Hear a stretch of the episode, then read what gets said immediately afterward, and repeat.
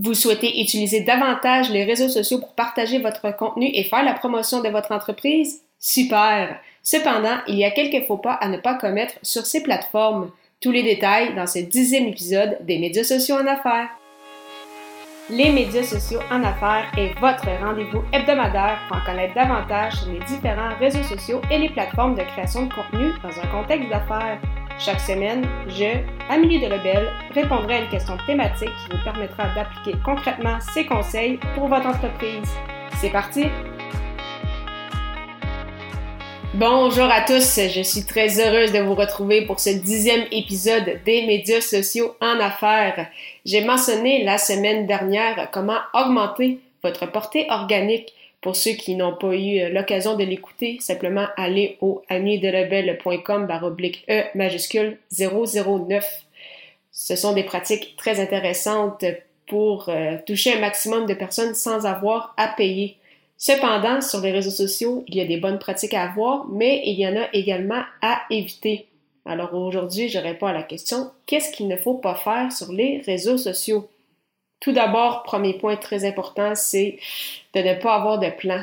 Très souvent, malheureusement, les gens ouvrent des comptes sans avoir aucune stratégie derrière.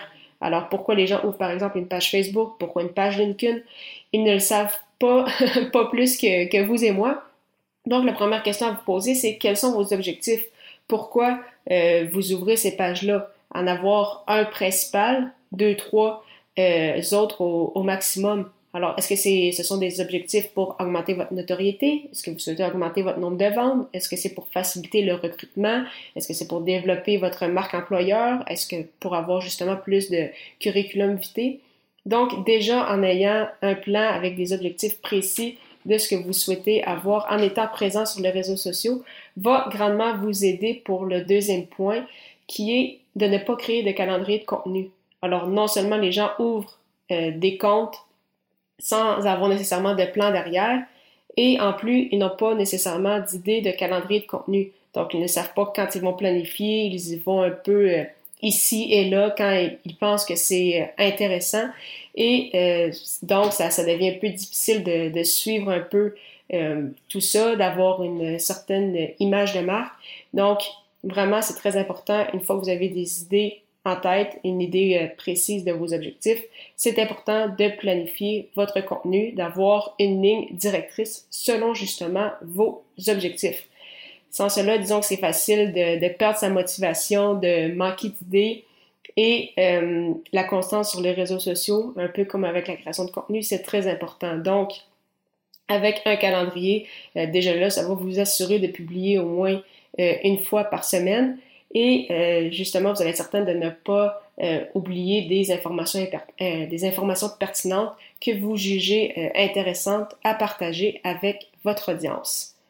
Troisième, troisième point, pardonnez-moi, uniquement se vendre. On voit peut-être un peu moins ça, mais il y a plusieurs années, c'était très, très à la mode. Oui, c'est le fun de parler de soi, de parler de son entreprise, de parler de ses produits et services, mais c'est important aussi de varier, donc pas juste parler de vos promotions, vous pouvez le faire de temps à autre, mais euh, vraiment essayer d'autres types de publications. Vous pouvez essayer des sondages, de mettre des, courtes vidéos, de faire des directs, des lives pour interagir avec votre audience, euh, des, des carousels, euh, peut-être des articles de blog, justement faire des, des épisodes de podcast euh, et dans vos publications, mettre vos employés de l'avant, célébrer leur anniversaire, nombre d'années qui sont au sein de votre entreprise. Donc vraiment, mettre l'humain de l'avant est très, très intéressant et justement, ça, ça rend votre entreprise aussi plus humaine que euh, simplement mentionner euh, ce que vous faites. Quatrième euh, aspect à ne pas faire sur les réseaux sociaux, ça aussi c'était plus une mode il y a quelques années, ça semble être beaucoup moins le cas maintenant. Il faut dire que les plateformes font vraiment plus attention à cela aussi, c'est d'acheter des abonnés. Alors oui, ça peut être impressionnant de dire Hey, wow, j'ai 10 000 abonnés sur Instagram ou j'ai 20 000 mentions j'aime sur Facebook. Cependant, bien souvent, ces euh, comptes-là achetés ne sont pas de, vrais abonnés, donc ce sont des, euh, robots, des bots. Et euh, en plus de cela, ça va vous nuire puisque sur les médias sociaux, les réseaux sociaux, on le sait, la portée organique dans plusieurs cas ne fait que réduire. Et donc, quand vous euh, publiez, vous souhaitez rejoindre des gens qui sont intéressés par votre contenu, qui vont être intéressés par ce que vous faites, qui vont interagir avec votre publication et qui vont par la suite vous contacter.